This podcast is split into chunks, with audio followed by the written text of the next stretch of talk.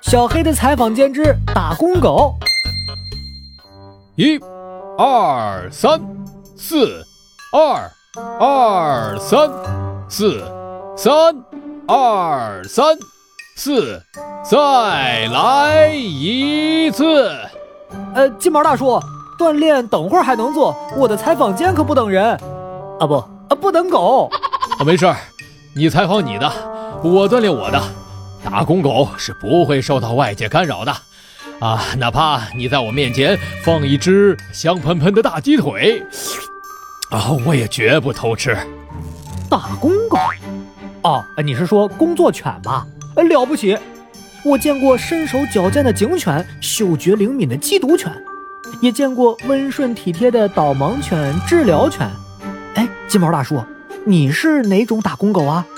我年纪大了，不能当工作犬了。不过下辈子，我希望出生在打工狗家族，当一只导盲犬。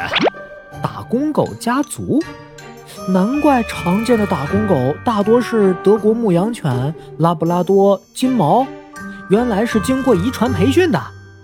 没错，在他们之中选拔体型适中、性格稳定、体力充沛、有着聪明的小脑袋瓜的小狗，花费数万元培训。才能成为优良的打工狗，像导盲犬就学会了安静等待、走直线、避开障碍物，在马路边、楼梯口停下等命令，还会处理突发危险呢，真了不起！